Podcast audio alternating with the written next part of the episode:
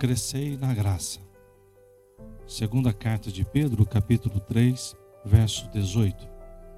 Antes, crescei na graça e no conhecimento de nosso Senhor e Salvador Jesus Cristo. A ele seja dada a glória, agora como até o dia da eternidade. Crescer na graça e no conhecimento de nosso Senhor e Salvador Jesus Cristo deve ser o alvo de todo cristão. Deus nos deu o livre-arbítrio para decidirmos servir ao Senhor ou não. Se você pensa que o livre-arbítrio está relacionado às suas decisões diárias e pessoais, me perdoe, mas você está redondamente enganado. Todas as decisões que tomamos estão relacionadas à forma como fomos criados, à cultura na qual estamos inseridos. Portanto, o seu livre-arbítrio não é o seu direito de escolha do time que você vai torcer, da cor que você elege como predileta ou o tipo de dieta que você decide seguir. Não, não é bem isto. O livre-arbítrio que Deus nos capacita é para decidirmos viver com Deus ou não, ser filho de Deus ou não, crer no sacrifício vicário de Jesus na cruz ou não. Tanto é verdade isto que a Bíblia nos afirma no Evangelho de João, capítulo 1, versos 11 e 12. Ele, Jesus, veio para os seus, mas os seus não o receberam. Mas Deus deu-lhes o poder de serem feitos filhos de Deus, a saber, os que creem em seu nome. Isso nos mostra que todo ser humano é criatura de Deus e não filho. Filhos são aqueles que recebem a Jesus como Senhor e Salvador da sua vida. O livre-arbítrio tem esta função em nosso coração. Você não é obrigado a se render aos pés de Jesus. E ele, por sua vez, não terá nenhuma obrigação de salvá-lo da perdição eterna no dia do juízo. A decisão é nossa e a consequência também. A partir deste ponto que usamos o livre-arbítrio para nos encontrarmos com Deus, através da pessoa de Jesus, o processo natural é o crescimento. Como todo recém-nascido, precisamos aprender os rudimentos da fé. As primeiras coisas a respeito de Jesus, do reino, da graça, do amor de Deus, da presença de Deus pelo Espírito Santo, sobre a importância da igreja e muitos outros detalhes que, com o passar do tempo, vamos aprendendo. Mas o primeiro movimento deve ser crescer na graça e no conhecimento.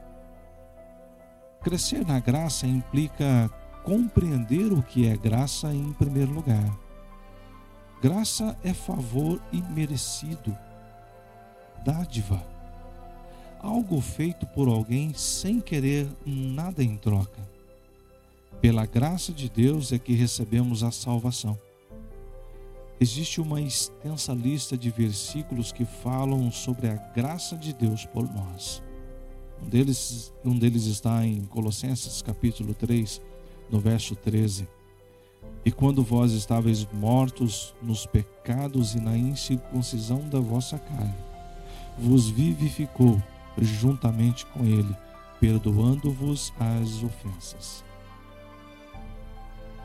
isto quer dizer que enquanto estávamos vivendo a nossa vida longe de Deus, na prática dos pecados, Cristo nos vivificou, trouxe-nos de volta à vida, a uma vida que tem sentido e significado, dando-nos perdão pelos nossos pecados e nos aproximando de Deus.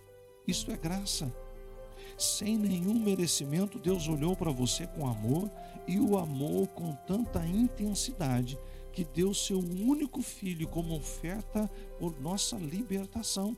Isto é graça. crescer na graça é se aproximar mais de Jesus para ter uma dimensão cada vez maior do quanto devemos e podemos ser grato a Deus por ter nos amado. Crescer no conhecimento não significa ampliar a ciência de quem é Jesus. Conhecimento aqui quer dizer relacionamento. Deus é um ser sociável. Ele nos criou para interagir conosco. Quando Adão e Eva estavam no Éden, todos os dias Deus aparecia para ter comunhão com o casal. Todos os dias Deus desejava ouvir e falar com eles. O, pe o pecado criou uma barreira intransponível para o homem.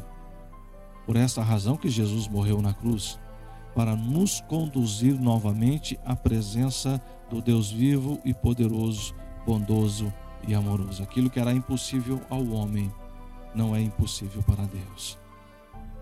Portanto, crescer na graça e no conhecimento é um movimento de rendição e reconhecimento, de gratidão e adoração, de busca e entrega.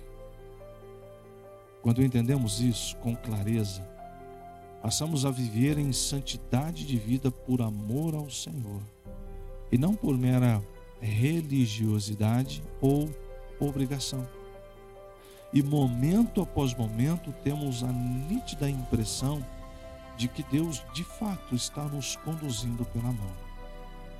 Como diz uma parte daquele poema, ao olharmos para trás, veremos apenas um rastro de pegadas na areia. É porque Jesus nos conduziu no colo durante os momentos mais difíceis que passamos.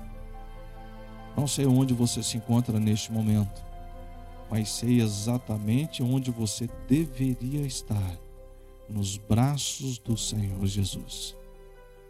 Que Deus te abençoe e te acolha, dando-te entendimento e clareza para que você se volte para Jesus e cresça na graça e no conhecimento do nosso Senhor e Salvador, Jesus Cristo.